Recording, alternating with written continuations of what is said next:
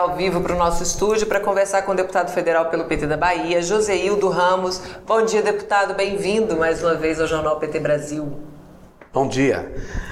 Para mim é uma, uma agradável oportunidade de estar falando para todos vocês, falando para os nossos parceiros do PT, os simpatizantes, toda a turma. A turma toda aqui do Lula, né? Deputado, a gente vai falar de um assunto muito importante, né? É, que a gente tem visto aí o quanto, o quanto isso tem impactado na vida da, das famílias brasileiras, que é o saneamento básico, né? E o saneamento básico oferecido de maneira pública e gratuita, né? E hoje será o lançamento da Frente Parlamentar Mista em Defesa do Saneamento Público, que vai ser presidida pelo senhor. E eu queria que a gente já começasse falando das atribuições desse colegiado.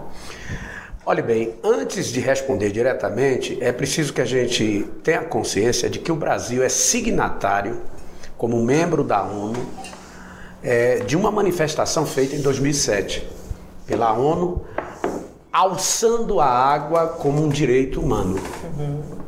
Quando é um direito humano a água, é a água tratada, a, a água em forma de esgoto, coletado e tratado não é? a proteção dos mananciais, ou seja, a proteção à vida. Então, o Brasil, por conta disso, é, em função da correlação de forças que tem no, no Congresso, tanto na, na, na, Câmara, principalmente na Câmara, que é mais conservadora, e o Senado, então eles abriram com esse chamado é, marco regulatório do saneamento, que não tem de regulatório nada, é a desregulamentação da lei anterior, essa sim, uhum. lá da época do segundo governo Lula, que era o marco regulatório. Portanto, é, nós estamos oferecendo contenção à efetiva privatização do sistema de saneamento do país. O saneamento básico é o serviço público que mais denuncia por si só a desigualdade. Por conta disso, eu quero dizer a todos vocês que a época que teve mais recursos para o saneamento básico foram na época dos governos petistas nesse país. A iniciativa privada, ela por si só, praticamente não contribuiu com nada de investimento e a história está aí para mostrar. Ela quer exatamente comprar na bacia das almas aquilo que está pronto e foi constituído pelo bolso dos brasileiros que pagam suas tarifas.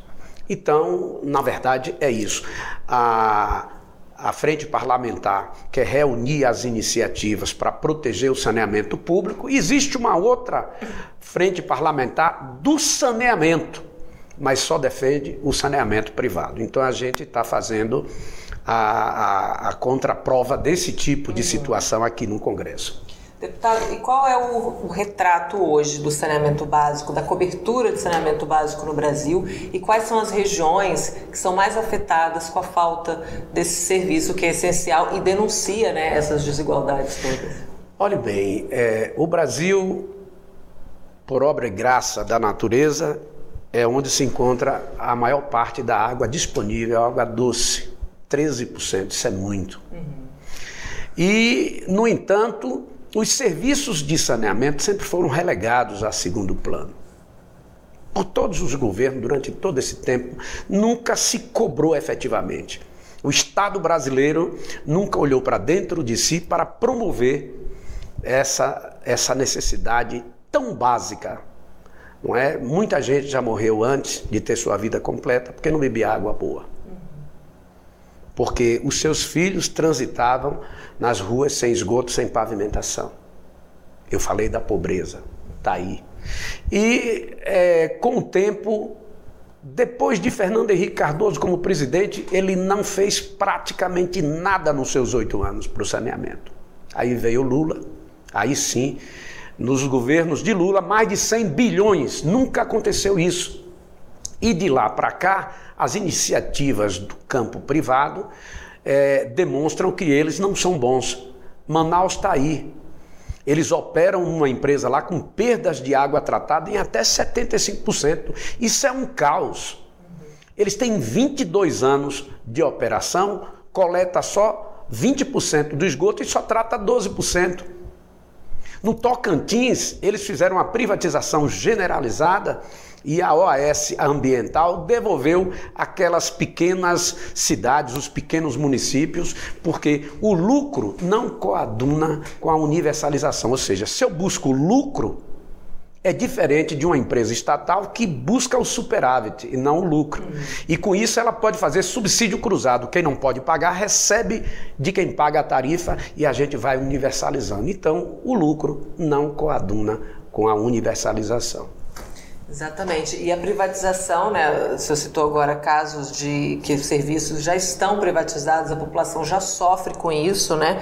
E a prestação dos serviços pode aprofundar ainda mais essa desigualdade, né? Porque a gente vai, vai continuar excluindo algumas pessoas, né, em alguns bairros, algumas regiões dessa prestação.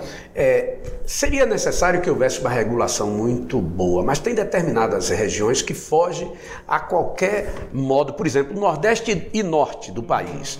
Lá não adianta você mesclar numa região municípios pobres e municípios é, que, que têm boas receitas, porque existem áreas deprimidas do ponto de vista macroeconômico que você não vai encontrar é, nada que é, consiga fazer com que se faça, entre aspas, um subsídio cruzado, coisa que a iniciativa privada jamais faria.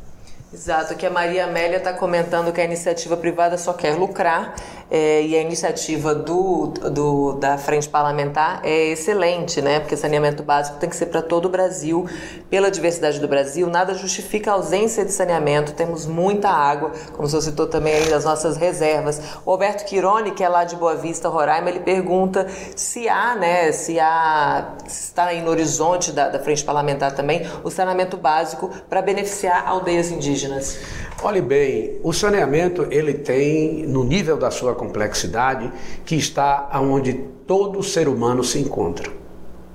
E existem soluções técnicas atualizadas, simples, que você pode através de fossas sépticas, através da coleta e tratamento simples, a água do rio, um rio limpo, uhum. a água da fonte, não é? é? Um sistema de esgotamento sanitário para os povos indígenas, quilombolas, os povos originários, tudo isso pode e não é tão caro não é tão caro. Nas comunidades rurais, enfim, o saneamento rural ele está muito atrasado no Nordeste e no Norte. Então isso precisa acabar. O PAC agora delimita como um farol a perspectiva e a possibilidade de você voltar a ter investimentos é, bastante significativos para que a gente saia dessa tragédia. Agora, não se pode culpar o poder público, porque é o único, se não investe o que deveria investir, é o único que investe. No caso, a iniciativa privada, ela fica na espreita. Para onde achar bolacha quebrada, ela compra. Uhum. E a gente tem um dado aqui que de cada real investido em saneamento básico, são economizados nove reais em atendimento na área de saúde. Também é um investimento estratégico, né? Você pode desafogar também o atendimento público de saúde. É, como direito humano, que a água é, nasce o entendimento, enfim, de que a água, por ser um direito humano, é, acima de tudo, é, é, talvez o item mais caro para prevenir doenças, para garantir a saúde é, integral do ser humano. Então, água é a centralidade da saúde humana. Aqui o, o Arilson Chiorato, do PT do Paraná, ele comenta que no estado, né, após vender a Copel, que era a empresa modelo para o Brasil na produção e distribuição de energia elétrica, o governador quer também prosseguir a parceria público-privada da Sanepar, que é de saneamento básico. Então, o Paraná enfrenta duplamente aí, né, esse, esse fantasma da privatização de serviços básicos. E a Maria Amélia César da Silva, deputado, pergunta se há possibilidade de retomar as empresas que foram privatizadas. Existe essa possibilidade? Ela quer entender como. Olha, existe. Entretanto, é preciso comprovar que algo ilegal, algo ilícito na negociação tenha acontecido. Então, por si só, isso anularia a compra e venda de uma estatal. O que existe também é, são gestores que são ultra neoliberais, são conservadores eles, eles não querem conta é, em fazer saneamento para o seu povo. Então, o, o, Paraná, o paranaense tem orgulho da Sanepar, eu não tenho dúvida. Porque o que é que eles fizeram em Manaus e fazem em todos os lugares? Desmoraliza o poder público, diz que é um cabide de emprego, isso não é verdade, porque nós temos excelentes empresas estatais em todo, em todo o país e depois é, quando eles protagonizam esse, esse, vexame todo. Em Uruguaiana, o povo foi para a rua para poder pedir a restatização da empresa. Então, todo o exemplo que eles trouxeram não foram bons exemplos.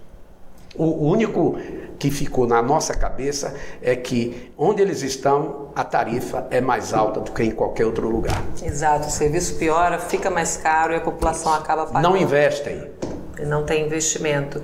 Deputado, agradeço muito sua participação aqui com a gente. Esse espaço segue à disposição da Frente Parlamentar para a gente retomar esse assunto quantas vezes aí for necessário. Seja sempre bem-vindo aqui ao Jornal PT Brasil. Eu é que agradeço, Amanda, mas é muito bom falar para os companheiros e companheiras que estão nos ouvindo. Um grande abraço e até a próxima oportunidade. Até a próxima, deputado.